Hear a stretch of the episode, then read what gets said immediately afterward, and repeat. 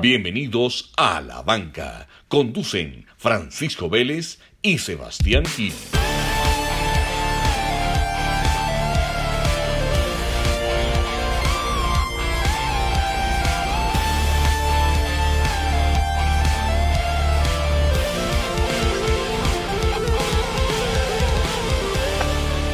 Sebas, ¿cómo vamos? Pacho, ¿cómo vas? Otra semana en cuarentena. Así es, otra semana en casa. ¿Buscando qué hacer o qué? No, no, no, la verdad muy, muy ocupados, pero, pero bueno, aquí ya, ya casi salimos, ya casi salimos de esto. Así es, así es, mi Sebas. Bueno, y quisimos hacer un capítulo especial hoy también, ¿o no? Sí, el tema de los invitados está muy, muy interesante. Han salido buenas propuestas después de la entrevista de Matt. Eh, el que no la haya oído, les recordamos, está la entrevista de Matt Rendell, autor de ciclismo colombiano, inglés, impresionante. Eh, y creo que esa, esa entrevista, pues Matt nos abrió ahí buenas puertas, salieron buenas, buenas opciones. Pero el invitado de hoy está increíble. Invitado internacional otro invitado internacional. Nos vinimos de Inglaterra a México. Así es. Bueno, Sebas, presentala. Bueno, tenemos a Valeria Jiménez, mexicana.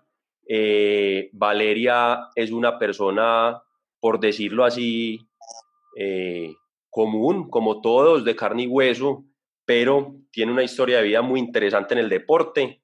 Eh, pues la voy a adelantar un poco para que la aprovechemos, ya que también es máster en filosofía, entonces nos puede hablar un poco de esa parte humana sobre el deporte que tanto nos gusta acá en la banca.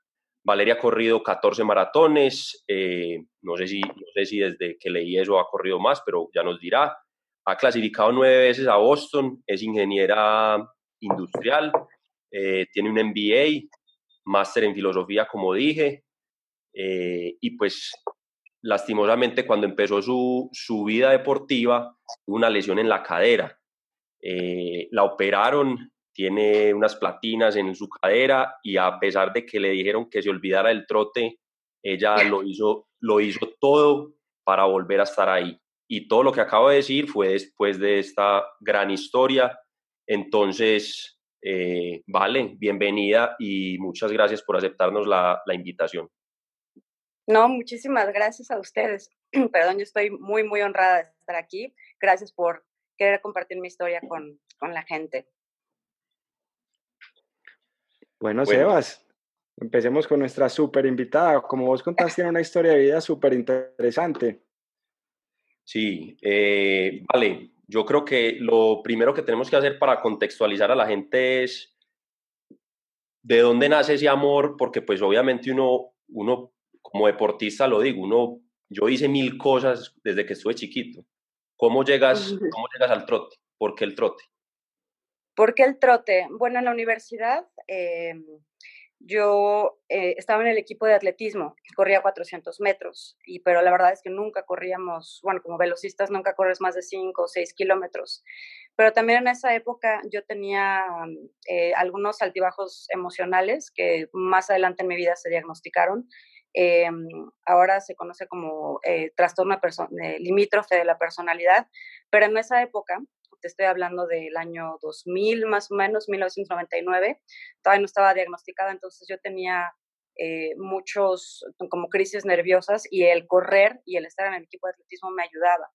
Entonces estuve en el equipo de atletismo en la universidad, luego me gradué, empecé a trabajar y durante mi vida laboral yo seguí trabajando y como ya no podía competir en atletismo o en carreras cortas, pues empecé poco a poco a entrar a 5K, 10K, cosas así por el estilo, pero también se combinó con que pues era mi, cuando yo empezaba a ganar mi propio dinero, ¿verdad? Cuando yo empezaba a trabajar, a, a tener el coche de la compañía y podía salir más, entonces pues fue una combinación extraña entre querer correr y de repente también querer ir de fiesta y me acuerdo muy bien también en esa época que muchas veces yo iba al antro en México, le llamamos antro al lugar donde vas a bailar, que yo salía del antro el domingo a las 6 de la mañana y de repente mis amigos veían corredores me decían, oye Val, ¿qué esa no era la carrera que tú ibas a correr? Y yo decía, ah, sí es cierto. Entonces, hacía, trataba de combinar todo un poco, ¿no? O a veces pasaba, bueno, cuando tienes 25 años puedes hacer todo, ¿no? Llegaba del,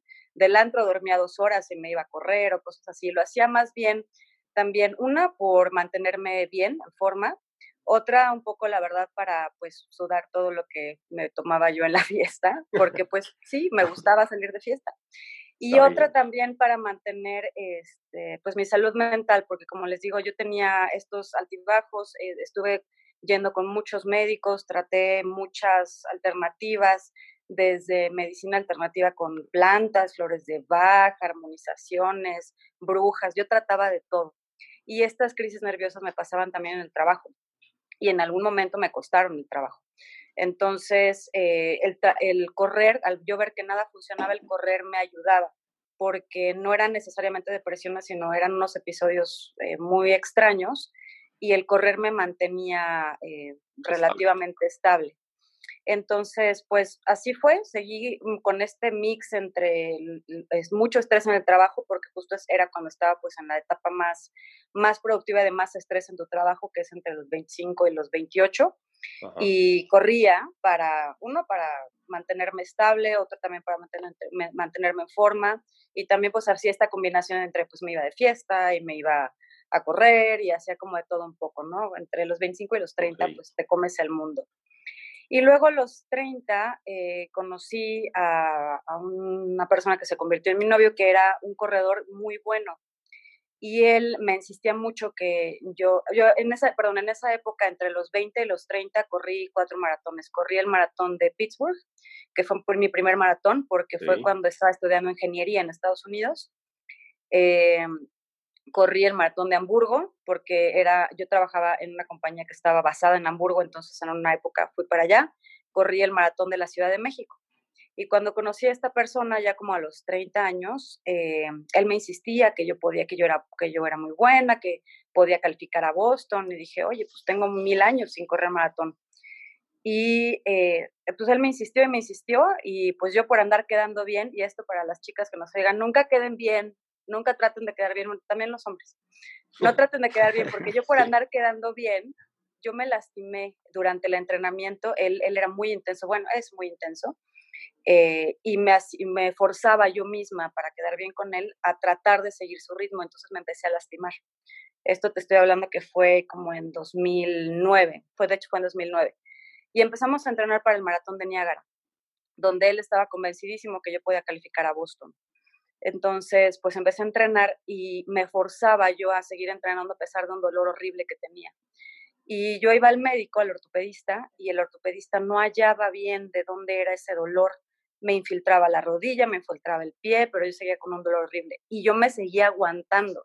Y eso es como una prueba de hasta dónde puede llegar el umbral, el umbral del dolor de una persona cuando quieres quedar bien o cuando tienes un objetivo en mente, ¿no? Y en este caso, pues es el amor, ¿no? Pero bueno, el amor nos hace hacer muchas tonterías. El amor duele, el amor duele mucho. El amor duele y dolía mucho. y, dolía, mucho. Y dolía mucho porque de verdad yo iba corriendo con él, ya e, era como el tercer mes de entrenamiento, y esto se los comparto a los corredores. Eh, cómo fue para que tengan mucho cuidado y siempre les digo, tomen mucho cuidado de cómo son sus lesiones. Yo empecé con una fascitis plantar, el lado derecho, y como saben es muy dolorosa. Y cuando salí de la fascitis plantar, fue tanto mi, miedo mentalmente de volver a apoyar el lado derecho que empecé a cambiar mi biomecánica. Empecé a cambiar la forma en que corría. Entonces eh, empecé a apoyar mal el lado izquierdo y eso fue lo que empezó a hacer que la, que la cadera, bueno, que la, que la cadera y el fémur se empezaran, empezaran a chocar y empecé a tener muchísimo, eso era la causa del dolor. Lo entendimos mucho tiempo después, en ese momento no lo sabíamos. Entonces, mucho ojo a los corredores, pásense en esta historia. El cuerpo es muy sabio y dentro de este dentro de lo que aprendí en todo esto de, de, la filosofía, Nietzsche decía que hay más sabiduría en tu cuerpo que en todos los libros de filosofía que puedes tener.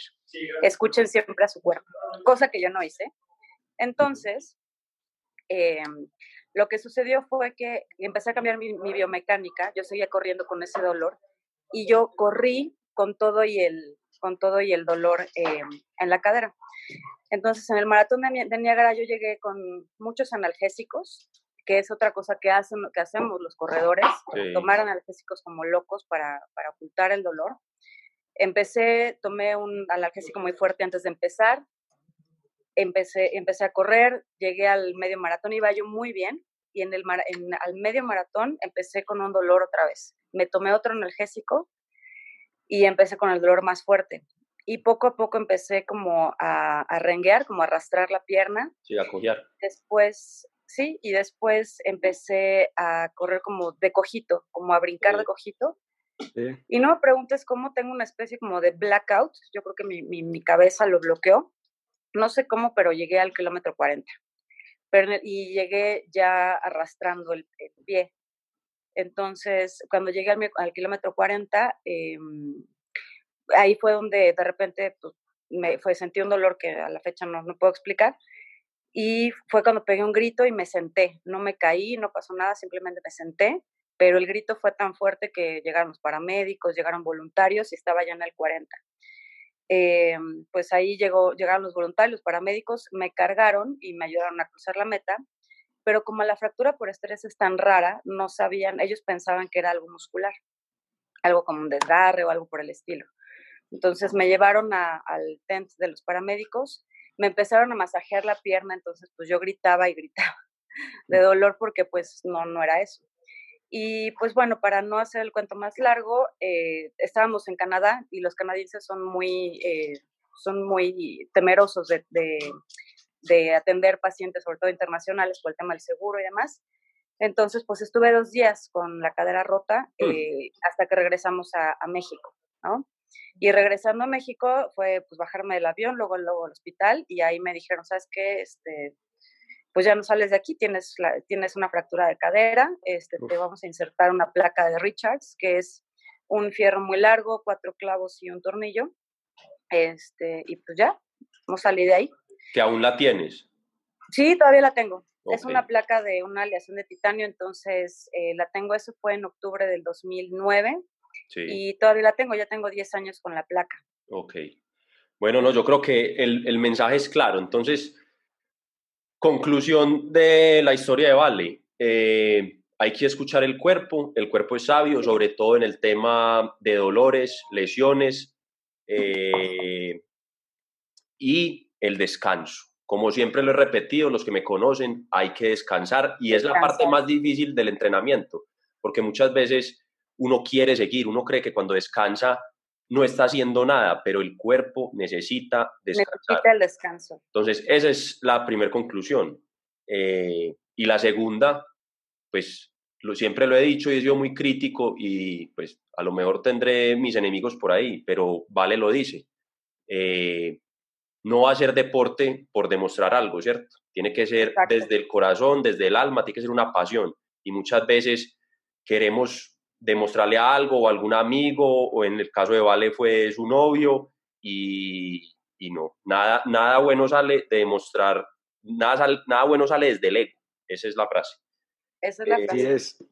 entonces, yo, yo quería ahí una, una subpregunta, eh, esta es la parte deportiva, pero vos, vos contás en uno de tus posts que tu papá eh, te digo en algún momento que no podías, eh, que no necesitabas la maestría, que no sé quién no creía en vos en el... Yo creo que esa es la verdadera motivación de uno. Yo siempre le he dicho a la gente que uno se motiva desde lo negativo que a uno le ha pasado en la vida. Eh, ¿Lo sentís así también? Que toda, esa, toda la oposición que de pronto tuviste te ha ayudado a, a completar todos estos retos deportivos. Yo creo que más que la oposición, eh, la oposición se puede ver como un reto, que al final de cuentas el reto es un tema del ego, ¿no? Eh, yo la verdad es que muchas de las cosas no necesariamente las hice por demostrar a los demás, sino por demostrármelo a mí misma. Porque dada esta, y sobre todo lo que a mí más me, eh, lo que más me pudo, y fue a lo largo de toda mi vida, porque justo eh, sobre lo que les hablaba del tema del trastorno limítrofe de la personalidad. Eh, es una enfermedad mental que no, se, no, no, tiene cura, simplemente se trata, se controla, pero te, si no está diagnosticada si no, no está bien tratada, te puede arruinar una buena parte de tu vida. Yo estuve hace mucho tiempo. Eh, yo lo hice por mantenerme con vida. lo hice por, más allá de los retos que yo tenía, era más por estar, eh, encontrar una razón para vivir, una razón para estar bien y era mi, no necesariamente mi escape, sino mi salvación. El hacer las cosas era una forma de, de yo mantenerme viva, de encontrar una razón por qué, porque saben, eh, sabemos muy bien que una vida sin propósito, pues es una vida sin sentido, ¿no? Una vida sin propósito es una vida un poco hueca. Y muchas veces eh, nosotros eh, pasamos mucho tiempo buscando cuál es mi propósito, no nada más el propósito en las carreras, sino el propósito de nuestra vida en general. Eh, en mi caso fue encontrar una razón para yo mantenerme, para mantenerme viva, para mantenerme adelante, para seguir adelante. No nada más que si mi papá creía en mí. Mi papá siempre me dijo que yo no podía ser ingeniera, eh, porque los Jiménez no somos buenos con los números. Y de hecho sí me costó mucho trabajo ingeniería, lo confieso. Estudié como loca porque sí me costaba mucho trabajo. Eh, también muchas veces me dijeron que, que, no, que como eres guapa tú no necesitas la maestría. Y pues, pues no, o sea, lo hice porque yo quería tener más preparación. Y si les digo la verdad, el MBA, me gustó más la maestría en filosofía que el MBA, la verdad. Y, pero el tema es, eh, yo me aferré a todo esto y a, salir adelante por mantener, por encontrar un propósito para seguir viva. Y es más por el tema de mi enfermedad, que muchas veces en esta enfermedad te pierdes, te pierdes a ti mismo. Es una enfermedad bien complicada, muy, eh, es muy poco comprendida, la ciencia sigue, la medicina siguen tratando de entenderlo, es muy difícil para la gente que te rodea, porque es una enfermedad que hace que la gente se aleje de ti. Es, es bien, bien complicada. Eh, incluso es complicado para uno mismo porque hay muchas veces que estando en esta situación, tú mismo ya no encuentras una razón para seguir, tú mismo te hundes y estos retos, no nada más el correr, sino el reto profesional, las maestrías y esto es una, eran razones constantes que yo buscaba para salir adelante y mantenerme, mantenerme con vida, encontrar un, propósito para seguir adelante. Súper, súper, Val. Val, y una pregunta, porque en estos mm. días escuchaba inclusive también una persona acá en, Colombia que es muy conocida, Camilo Herrera, que también tenía Ay, perdón, te, perdí. Una maestría en filosofía. Pacho, ahí, te, ahí se te está yendo el audio. ¿Ahí me escuchan? Sí, perfecto. Ya te escuchamos. Listo, Val. En estos días escuchaba, digamos, una persona que es muy conocida acá en Colombia, Camilo Herrera, que es una persona que trabaja en marketing y tiene una firma de investigación que también tiene una maestría en filosofía.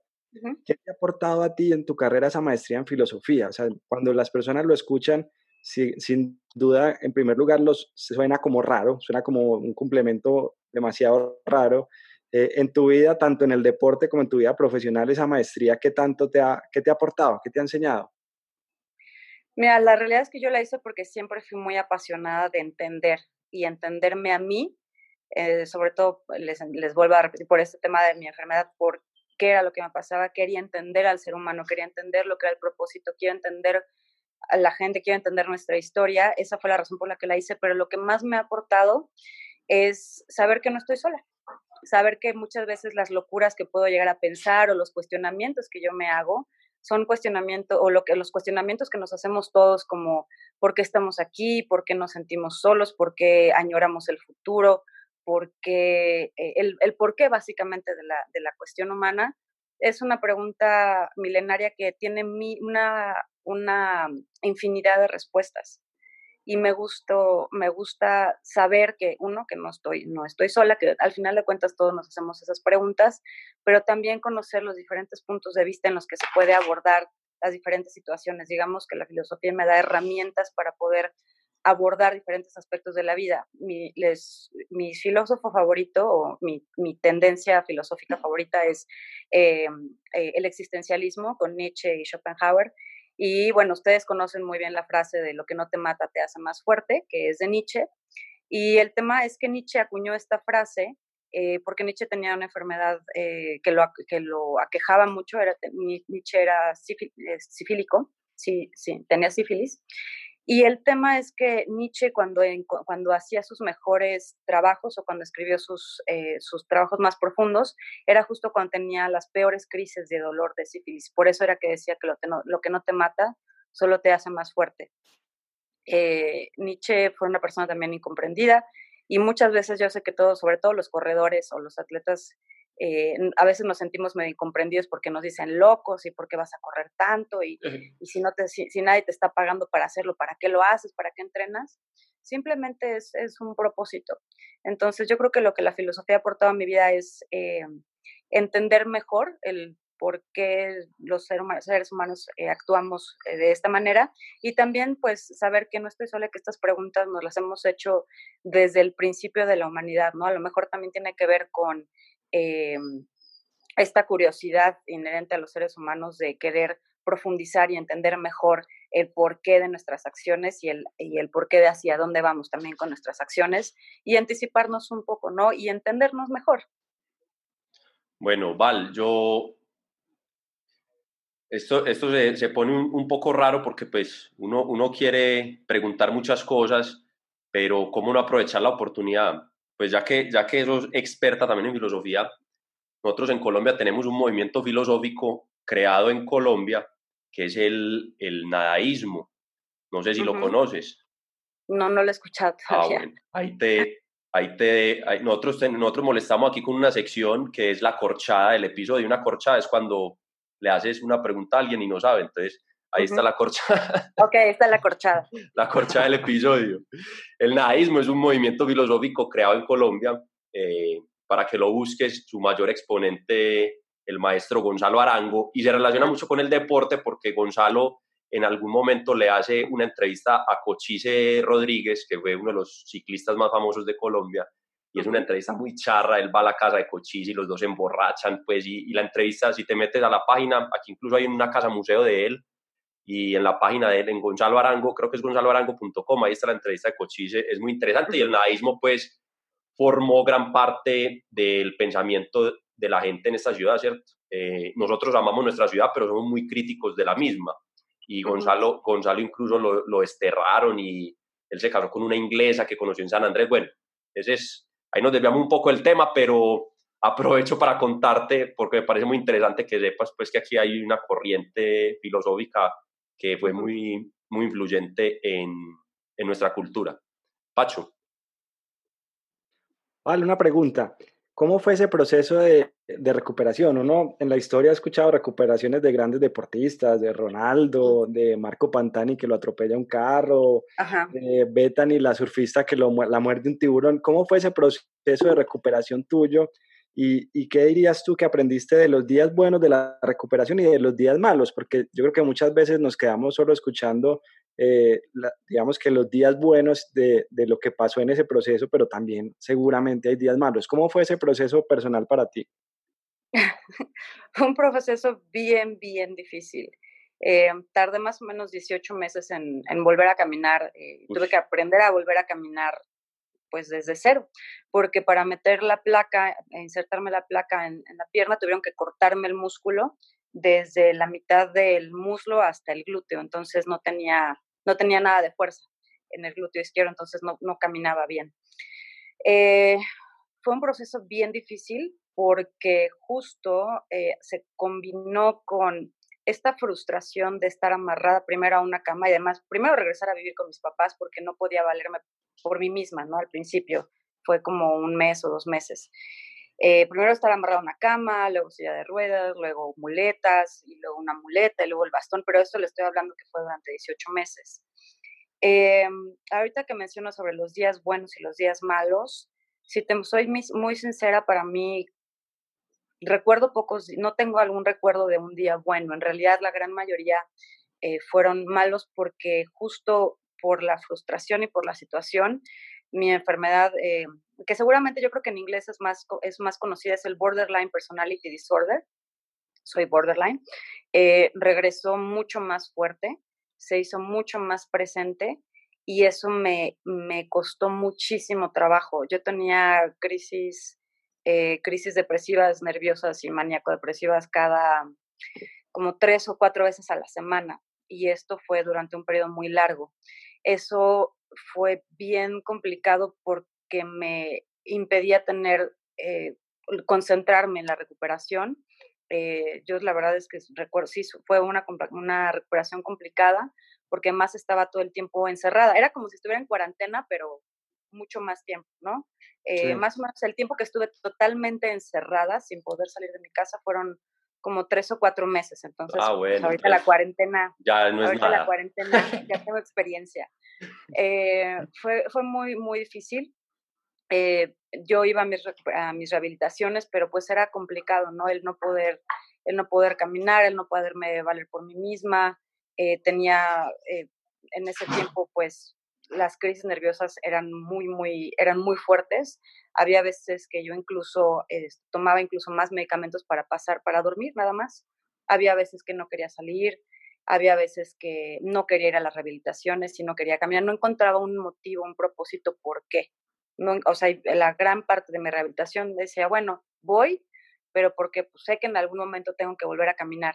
Pero si les soy súper sincera, y yo creo que esto, eh, porque como dicen, ¿no? Ustedes ven la parte bonita de lo que uno publica de su recuperación y, y, la fuerza, y ay, sí, vamos adelante, pero la verdad es que en ese momento tú estás descorazonado tu, o sea, tu corazón está en el piso, tu moral está en el piso, tu, tu estima está en el piso y luego échale la pimienta de un trastorno este, mental, pues es todavía más complicado, ¿no? No, totalmente, totalmente entendible. Yo, yo en mi caso soy, y, y, nunca he tenido tabú y pues lo hablo en todas mis charlas y eso, yo soy eh, ansioso, eh, eh, tomo medicamentos, pues no medicamentos, tomo un medicamento, eh, entonces lo entiendo completamente y pues el deporte eh, es algo pues que lo, que lo saca uno de ahí.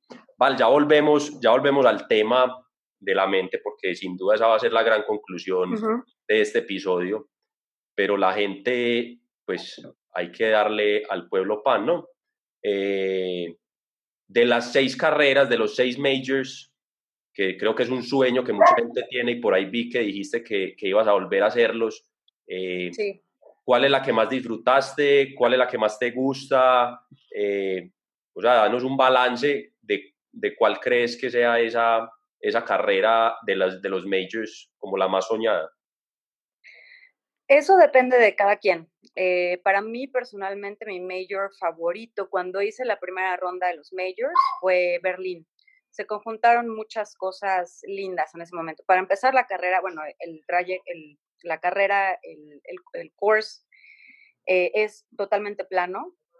En, en, ese momento, en esa época que fue eh, 2000, septiembre de 2015, el clima era maravilloso, era, corrimos como a 3, 4 grados, entonces había sol, pero hacía frío, eh, todo estaba perfecto, estaba súper lindo, además iba con amigos, iba con mi mejor amiga, veníamos de Rusia, o sea, era, un, era una conjunción de elementos que hicieron que para mí esa carrera fuera para mí mi favorita y la mejor.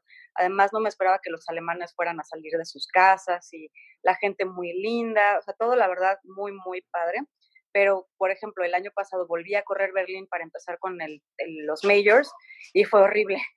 Fue horrible porque llovió y además fui sola, mentalmente no estaba, no estaba, no estaba fuerte, había entrenado súper mal. Entonces, les digo, todo depende, ¿no? O sea, y quise volver a empezar con Berlín porque le tenía mucho cariño a Berlín, pero eh, pues bueno, ¿no? Depende cada quien. De la primera ronda de los majors, les puedo decir que Berlín fue mi favorita porque es la que en su momento conjuntó las mejores condiciones de todo. Eh, la segunda en términos de emoción fue Londres, porque además Londres fue una carrera que corrí eh, con causa. Soy una persona que ama mucho los animales, corrí por los rinocerontes. Entonces, pues fue mucha emoción correr por una causa. Y además era mi último major y me iban a entregar mi medalla de los, de los seis majors.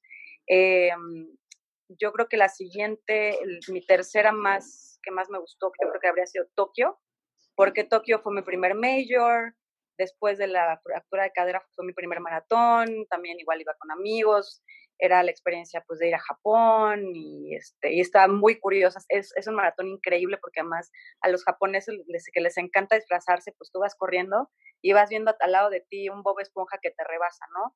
O ves al lado de ti un Goku que va corriendo con su capa y te rebasa, o incluso gente, o sea, me acuerdo perfecto que un amigo estaba traumado, uno de los amigos que fue por esto, porque lo rebasó un, un tipo que iba vestido de botarga de café de Starbucks Y entonces me dijo, ¿cómo puede ser que me rebasen a los japoneses? Esa, ese maratón es súper, súper divertido. Y los japoneses son súper, súper lindos, súper entusiastas. Este, hay gente toda la carrera. Eh, después yo creo que mi cuarto favorito ha sido, eh, ¿qué sería? Yo creo que Nueva York y luego Chicago. Y curiosamente, el maratón que menos me gustó en mi primera ronda de majors fue Boston. Sufrí muchísimo ese Boston porque Boston es una ciudad, es un maratón en el que las condiciones nunca sabes. Eh, un día, el día antes de la carrera puede estar perfectamente soleado, ni una nube en el cielo, y al día siguiente una lluvia espantosa. O al revés, cuando yo corrí Boston, yo iba preparada para correr con frío, terminó haciendo un calor horrible. Yo la verdad me quería dar por vencida desde el kilómetro 12, yo decía ya, o sea, ya no quiero correr, ya no puedo más. Y pues ah, mi mejor amiga vive en Boston y justo cuando yo iba a darme por vencida, que dije, ya, mira, llego al medio maratón, le echo la culpa a la cadera de que me duele, porque pues obviamente, ¿no? Saliendo de México, todo el mundo hasta, hasta me hicieron un pastel de Boston y entonces todo el mundo, ay, va, va a correr Boston. Y yo al medio maratón yo ya quería tirar la toalla, dije, ya no puedo más. Pero vi a mi mejor amiga y eso me impulsó mucho y pues bueno, acabé Boston, pero pero la verdad es el que menos me ha gustado y eso es porque yo soy muy mala en las subidas y Boston es una carrera que tiene muchas eh, ondulaciones. Yo soy muy buena para carreras, para agarrar un ritmo y un ritmo rápido en, planos, pero Boston, que es una carrera muy técnica, me costó mucho trabajo y pues como les digo, ¿no? Eh, el depende cada quien, depende de lo que a cada quien le guste. Habrá quien le guste mucho Boston. Boston es muy emocional por lo que pasó eh, yo estuve en el, en el maratón de Boston cuando, cuando explotaron las bombas. No corrí yo, este, corrí, eh, corrió en ese momento eh, mi esposo y él afortunadamente terminó antes de que explotaran las bombas. Las bombas explotaron a las cuatro horas. Él corrió ese día, de hecho, curiosamente, ese es su mejor Boston. y antes de las... Pero la, la pregunta, ¿quién corre más rápido de los dos? No, él. No, él, él, él corre abajo de tres horas, pero él sí, ah, está, él, sí está, él sí está un poco loco, él sí, está, él sí es muy enfermo. Este, es el que me hizo correr el maratón de Niagara. Entonces, eh, pues para mí también, como estuve justo en Boston cuando pasó eso, para mí correr Boston también era muy especial porque pues recuerdo el momento, recuerdo lo, que, lo que se vivió en la ciudad y es muy padre porque Boston cuando es el maratón, la, la, la, ciudad se vuelca de cabeza por el maratón y es un maratón súper, súper emocional. Eh, pero depende de cada quien.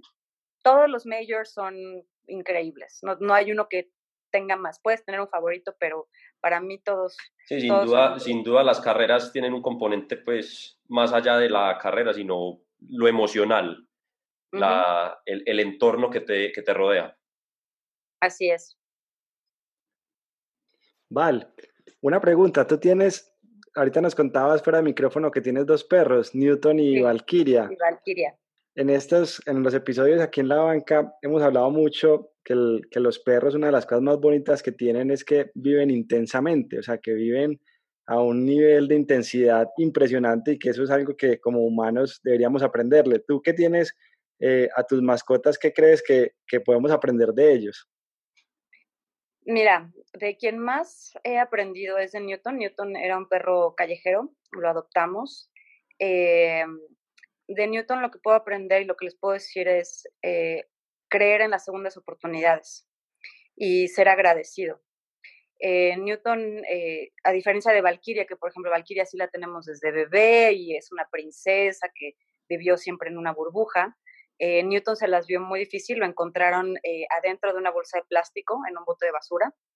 Eh, nos costó mucho trabajo ganarnos su confianza, pero Newton es un perro, lo que he aprendido de él, y de hecho los observo mucho y más ahora que estoy con ellos todo el tiempo, el creer en la gente sin rencores. Él volvió a creer y él cree y se entrega sin esperar nada a cambio. él es feliz solamente porque tiene un techo, porque tiene comida, porque tiene luz de sol. Y eso es yo creo que las cosas que a nosotros de repente se nos olvida eh, tomar en cuenta, ¿no? Que tenemos, que tenemos eh, la fortuna de tener un techo, comida sobre la mesa, y más en esta situación que estamos viviendo hoy en día, en donde sabemos que hay una, una buena parte de, de, la población en el mundo que está, que está padeciendo, en el que nosotros deberíamos ser todavía mucho más agradecidos y por ende también compartir. Y en el caso de, Newton, yo creo que mi mayor, lo que más eh, aprendo de él y lo que más le reconozco es este creer en segundas oportunidades y, y, no guardar ningún rencor. Él simplemente, ellos simplemente se entregan, ellos vuelven a creer, no tienen traumas del pasado, no tienen bagajes, ellos simplemente viven al día, viven en el momento. Yo creo que eso es lo más importante. A los seres humanos se nos olvida muchas veces vivir en el momento, ¿no? Dentro de esta parte de la filosofía es, eh, si vives en el pasado, si, si estás... Eh, si estás triste es porque estás viviendo en el pasado, si estás ansioso es porque estás viviendo en el futuro. Y eso es lo que nos pasa mucho a los seres humanos. En cambio, si eres feliz, es porque estás viviendo en el presente. Y yo creo que eso es algo que hay que aprender de, de los perros y es lo que yo aprendo sobre todo de Newton. Y de Valkyria, pues Valkyria es una princesa muy, muy consentida, pero lo que aprendo de ella es que eh, ella exige, y eso es algo que a veces también a los seres humanos se nos olvida, eh, exigir lo que valemos, ¿no? Eh, a veces se nos olvida ponernos a veces a nosotros mismos primero. Y lo que aprendo de esta niña consentida es que ella siempre se pone a ella misma primero pero sigue siendo una princesa hermosa.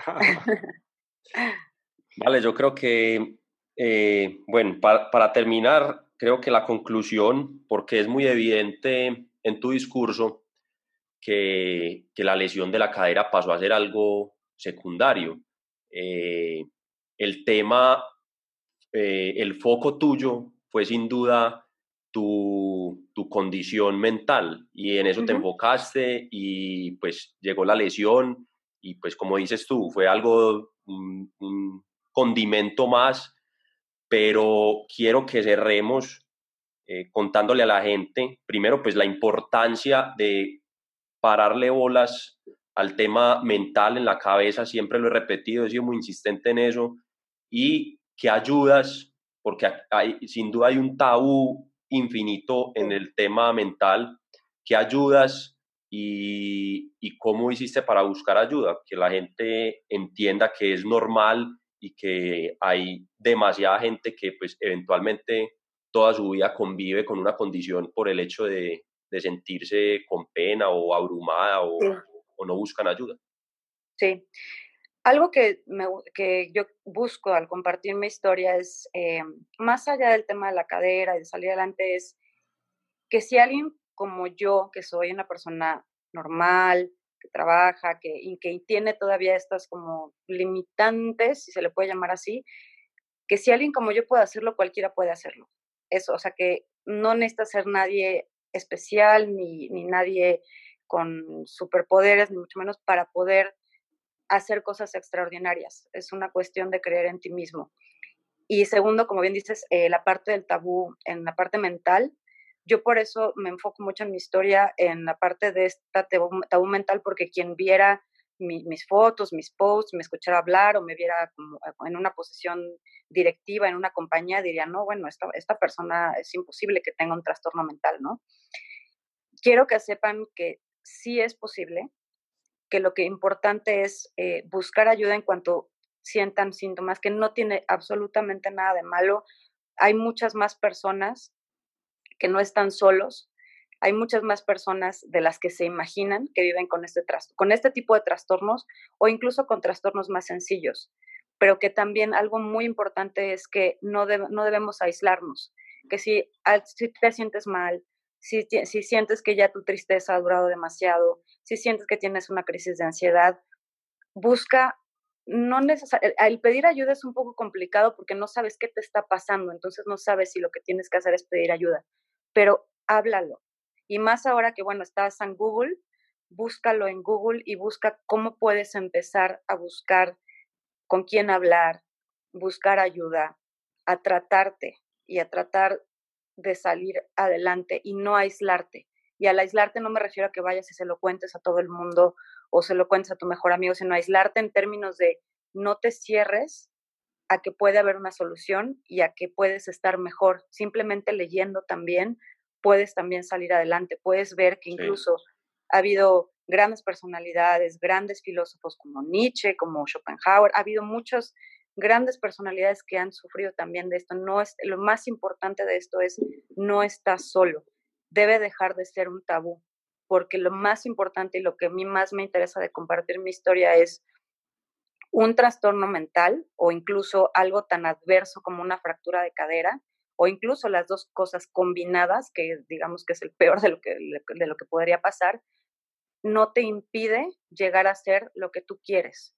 Nada de eso te lo impide, siempre y cuando tú salgas de tu mismo tabú. Y por eso yo también lo comparto, al igual que tú, Sebas, lo comparto abiertamente. Y quien quiera eh, puede también escribirme en mi Instagram. Hay, hay personas que me han escrito por Instagram para eh, cuando se han sentido deprimidos, cuando han tenido ansiedad, porque yo sé lo que es estar ahí y quiero que sepan que no están solos. Y lo primero antes de pedir ayuda es no te cierres, no te aísles ábrete contigo mismo, acepta tu condición, investiga y después si tienes a alguien a quien contarlo, esa persona solito te irá guiando o irás guiándote para salir adelante. Pero tiene que dejar de ser un tabú. Y lo que me importa aquí es, sepan que cualquier condición adversa, esa adversidad incluso puede llegar a ser de donde puedes tomar fuerza para cumplir lo que quieres, para llegar a ser tus sueños. Y por eso me interesa que la gente sepa esta, esta adversidad, porque si yo lo puedo hacer, que soy una persona súper, súper común y corriente, cualquiera lo puede hacer. Sí. Vale, excelente, excelente mensaje. Yo creo que queda claro que, y pues ese era nuestro objetivo, que la gente viera que el deporte trasciende más allá de una carrera, de un tiempo, y creo que de una forma exageradamente humana y profunda nos has expuesto esta, esta realidad que cada vez toma más fuerza en el mundo deportivo. Entonces, muchísimas gracias de nuevo por compartir con nosotros esa historia. No, gracias a ustedes, Sebas y Pacho, por dejarme compartir la historia y, y por favor, si las personas en algún momento quieren llegar a contactarme sobre este tema que puede llegar a ser tabú, como bien dices, eh, pueden contactarme y digo, no los, no los voy a curar, ¿verdad? Pero pueden hablar con alguien que sabe lo que es estar en esos zapatos y también cómo enfocar el deporte a tratar de, navegar esa situación. Yo siempre estoy ah. abierta a hablar con la gente. Val, qué delicia de conversación. Realmente aprendimos muchísimo. ¿Por qué no nos cuentas tus redes sociales para el que nos esté escuchando pueda buscarte? Eh, de redes sociales, de hecho, solo tengo Instagram, que es valeria.x y latina m de mamá. Eh, por ahí pueden escribirme y, de verdad cuando son mensajes genuinos de gente que, quiere platicar sobre esta condición o que eh, hay gente que me ha escrito que han tenido lesiones, hay gente muy linda que me ha escrito eh, compartiéndome que, vieron mi historia y salieron de una lesión y ya corrieron un maratón, cosas así. De verdad estoy súper abierta a, hablar con, la gente cuando son mensajes así genuinos o que, que quieren ser escuchados cuando tienen este tema de ansiedad o depresión. Yo he estado en zapatos y de verdad lo que más, más, más quiero es ayudar a la gente que ha estado, que está en esa situación porque yo sé lo que es y quiero que sepan que no están solos. Súper, súper. Muchas gracias, Val. Bueno, Sebas, se nos acabó el tiempo. Estuvo espectacular. Quedamos, creo que, reflexivos para el resto de la semana. Sí, sí. Sigue, sigue introspección. Muchas gracias, Val. Te mandamos un abrazo muy grande. y Igual un abrazo, chicos. Vale, que estés bien. Chao. Hasta la próxima. Chao. Adiós. Bye.